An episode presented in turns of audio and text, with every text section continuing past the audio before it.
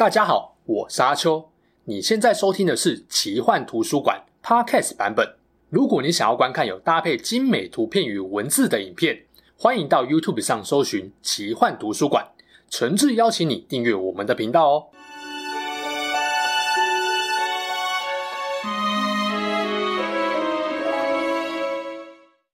Hello，大家好，我是阿秋，来聊聊神秘奇幻的主题故事。有看过之前影片的人都知道啊，讲到奇幻世界的东西，我很常会提英国奇幻文学大师托尔金。不过呢，一直都没有特别跟大家聊聊他最知名的作品《魔戒三部曲》。今天呢，终于要跟大家聊一集托尔金创造的奇幻世界了。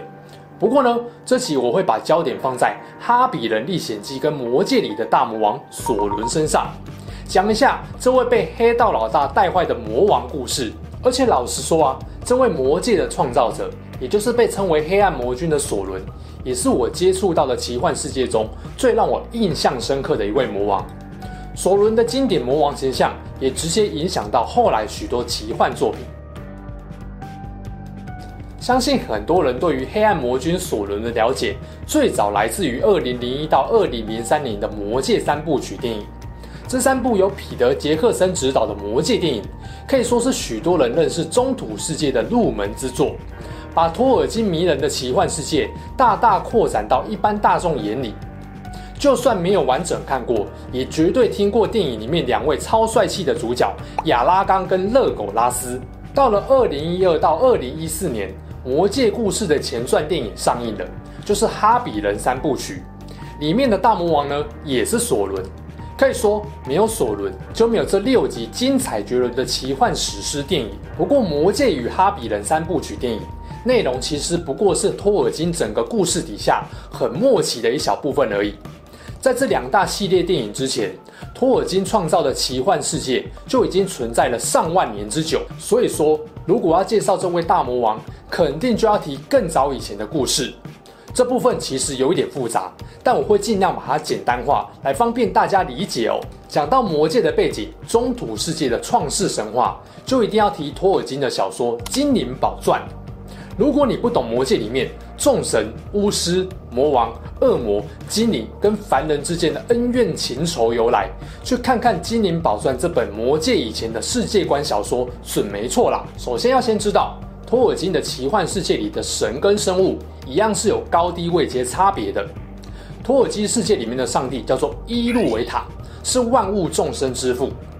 伊路维塔呢，凭着他自己的意念创造出了埃努，再借由埃努们的大合唱，用音乐帮助他创造伊雅，也就是宇宙啦。然后在伊雅中有一块人类与精灵居住的地方，叫做阿尔达。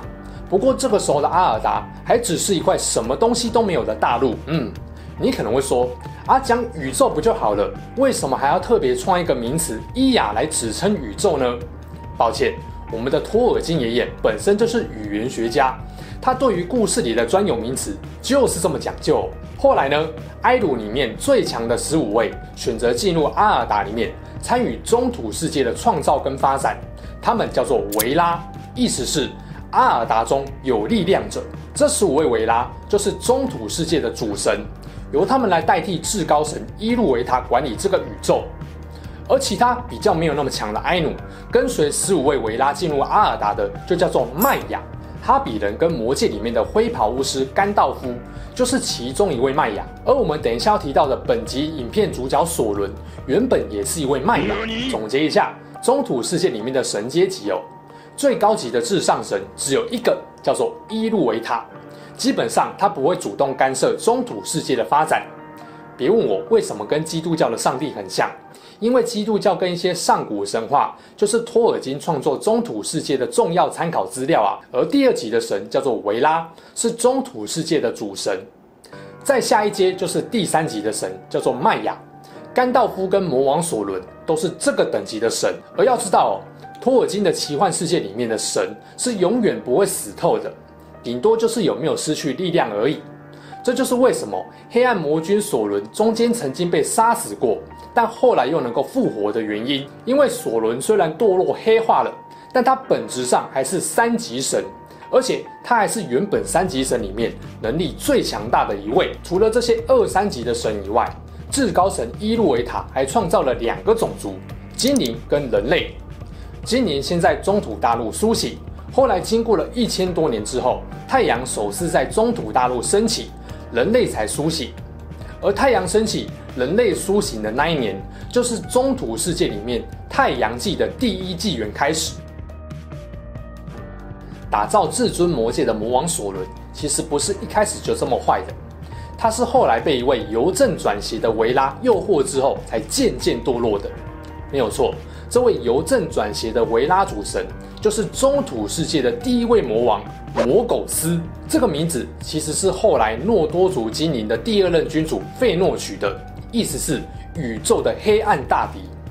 魔苟斯在还没有被维拉除名之前的名字叫做米尔寇。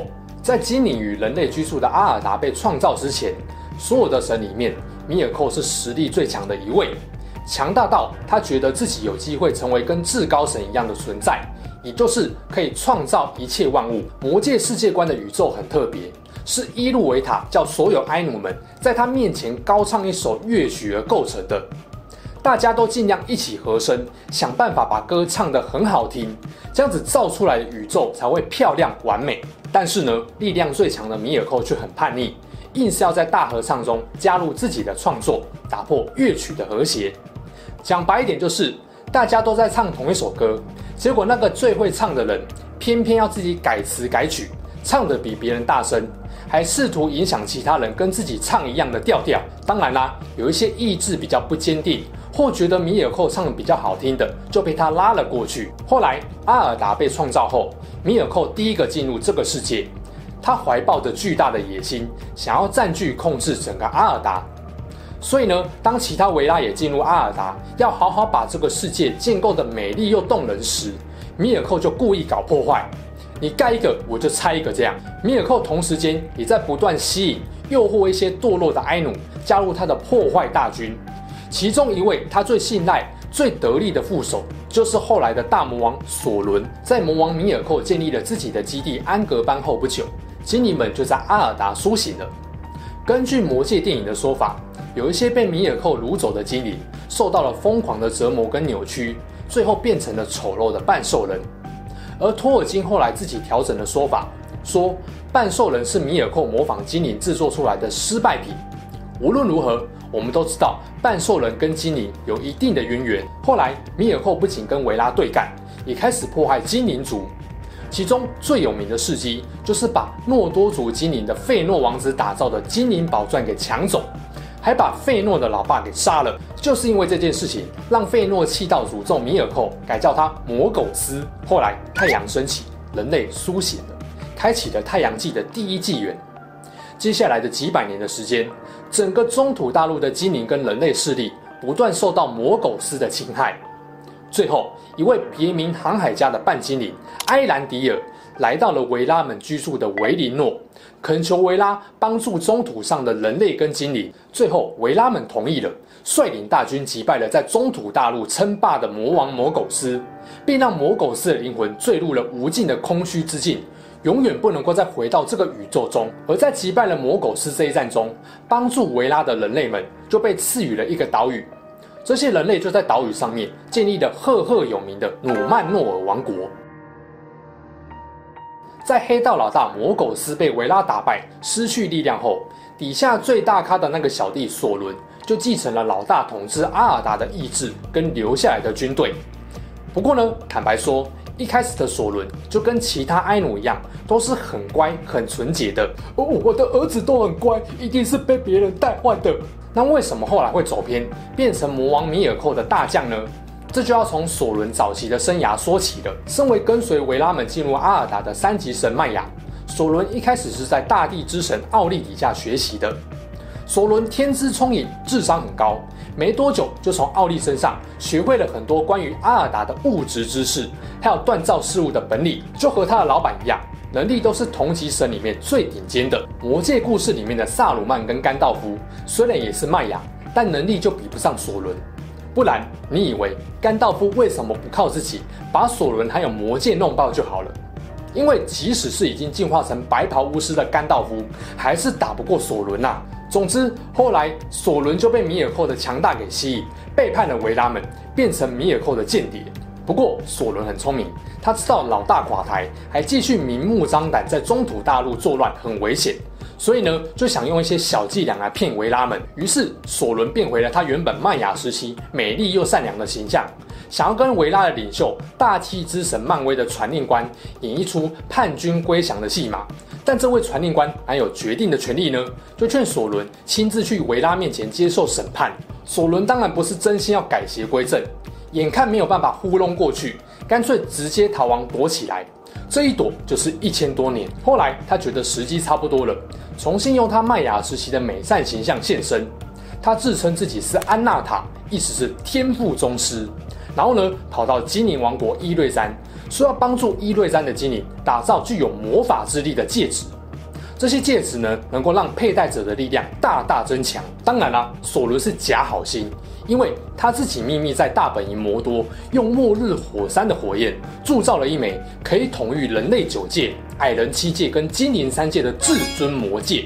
不止如此，索伦还把他的力量、生命力跟邪恶意志灌注到至尊魔戒里面，让这只戒指的支配力量更加强大。变成了，只要至尊魔戒存在，索伦就永远不会消失，不会被肉身躯壳给限制住。相反的，如果失去魔戒，他的力量就会被削弱。想要消灭索伦，只有一个方法，就是彻底摧毁魔戒。对了，那被魔戒控制的戒指拥有者会怎样啊？曾经有九个人类国王拿到了九枚戒指，他们获得了无尽财富、无上权力跟超长的寿命，但代价就是堕落为死灵。成为被索伦永远控制的黑暗奴仆，他们就是戒灵，就是在电影中不断追杀哈比的那些身穿黑斗篷、没有真实形体的人形怪物。索伦的俊美形象加上丰富的技能知识，让他在伊瑞山大受欢迎。但是有一些诺多族的精灵对索伦起了疑心。后来索伦成功铸造出至尊魔戒后，精灵们发现了他的真面目，吓得把手上的精灵三戒拔下来。并且秘密送走，这件事情让索伦非常不爽，于是发动了对精灵的战争，攻陷了精灵王国伊瑞詹。但后来因为人类王国的介入，帮助了当时诺多族最高君主吉尔加拉德，位于中土大陆西北部的诺多族根据地林顿才没有被索伦攻陷。可以说，第二纪元时期铸造了至尊魔戒的索伦，是他实力最强大的阶段。他在魔多自号魔王，修建黑门，建筑巴拉多塔。还繁殖了半兽人，集结东夷、南蛮等等，就是为了称霸阿尔达。人类的努曼诺尔帝国在当时国力越来越强大，自然无法接受索伦嚣张的气焰。接着又经过了一千多年后，努曼诺尔帝国第二十五任皇帝雅尔法拉松即位后，国力达到巅峰，二话不说就率军队攻打索伦的魔多，击败并俘虏了索伦。索伦知道努曼诺尔国力如日中天，想要打赢不容易，于是呢就将计就计，故意被俘虏到努曼诺尔帝国内。接着他花了三年的时间腐化了皇帝法拉松，还成为了帝国的国师。最终索伦诱使皇帝改信魔苟斯为主神，并且灌输努曼诺尔人，死亡不是至高神的礼物，而是令人畏惧与绝望的观念，让皇帝法拉松决定。派出无数军队跟战船出兵攻打诸神所在的维尼诺，抢下这块神之大陆的所有权，换取长生不老的力量。当然，人类这种骄傲自大到连神都不放在眼里的举动，触怒了维拉们。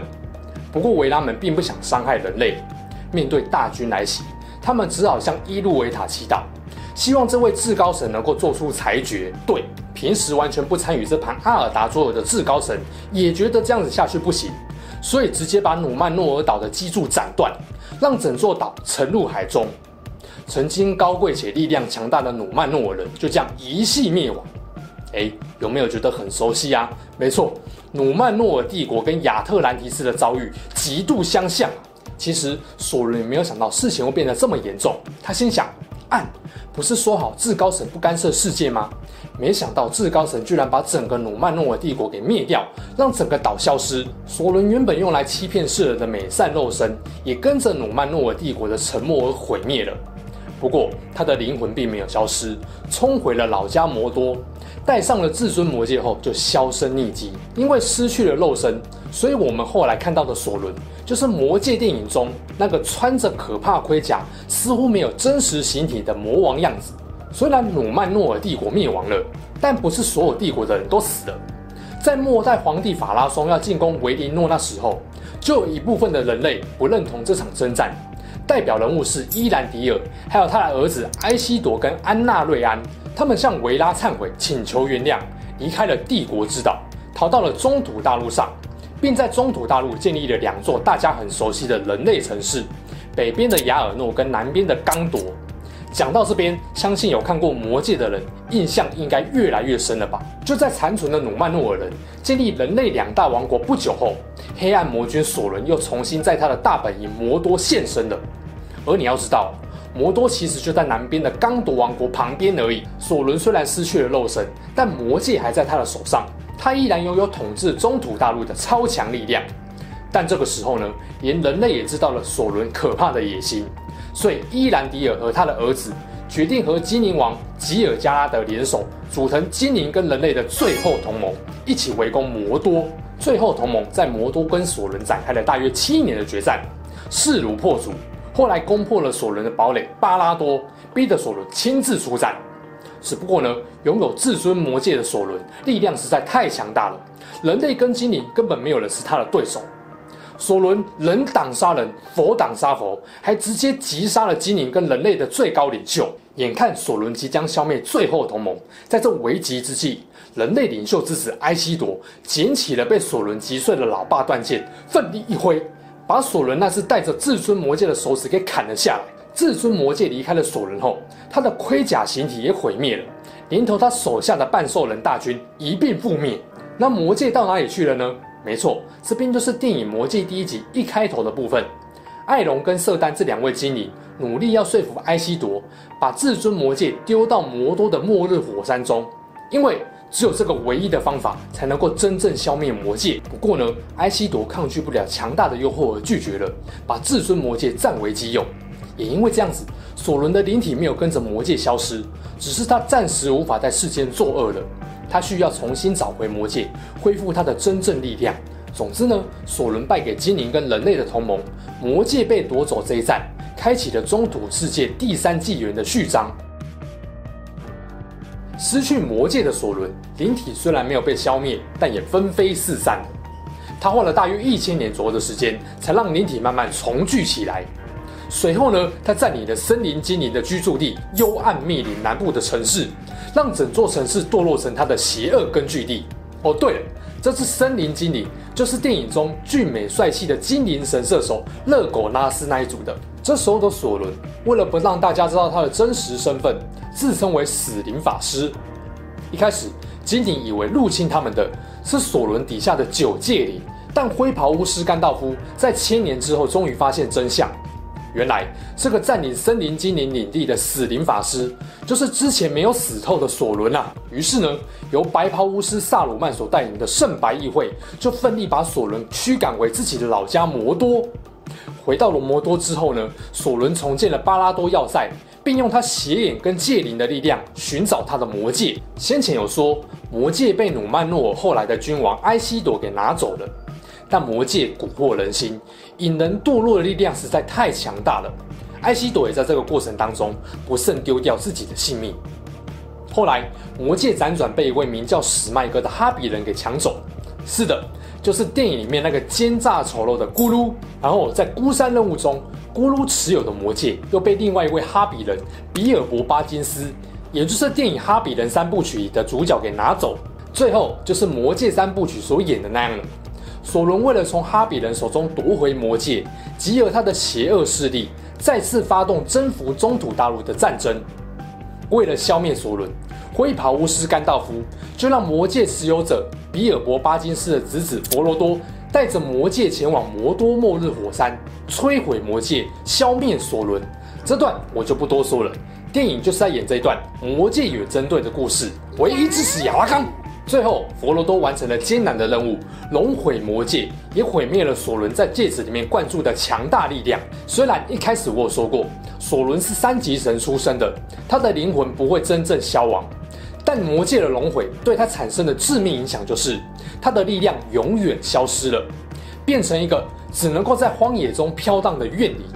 这就是中土世界第二位大魔王黑暗魔君索伦的故事。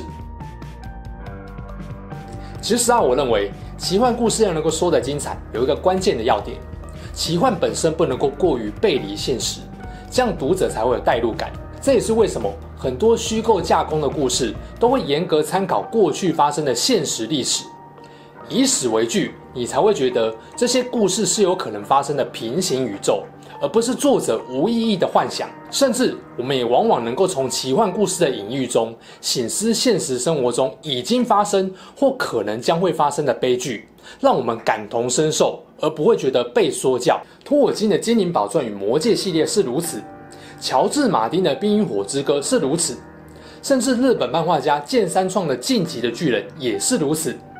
这些顶尖的奇幻故事会让人印象深刻，都是因为有这些共同之处。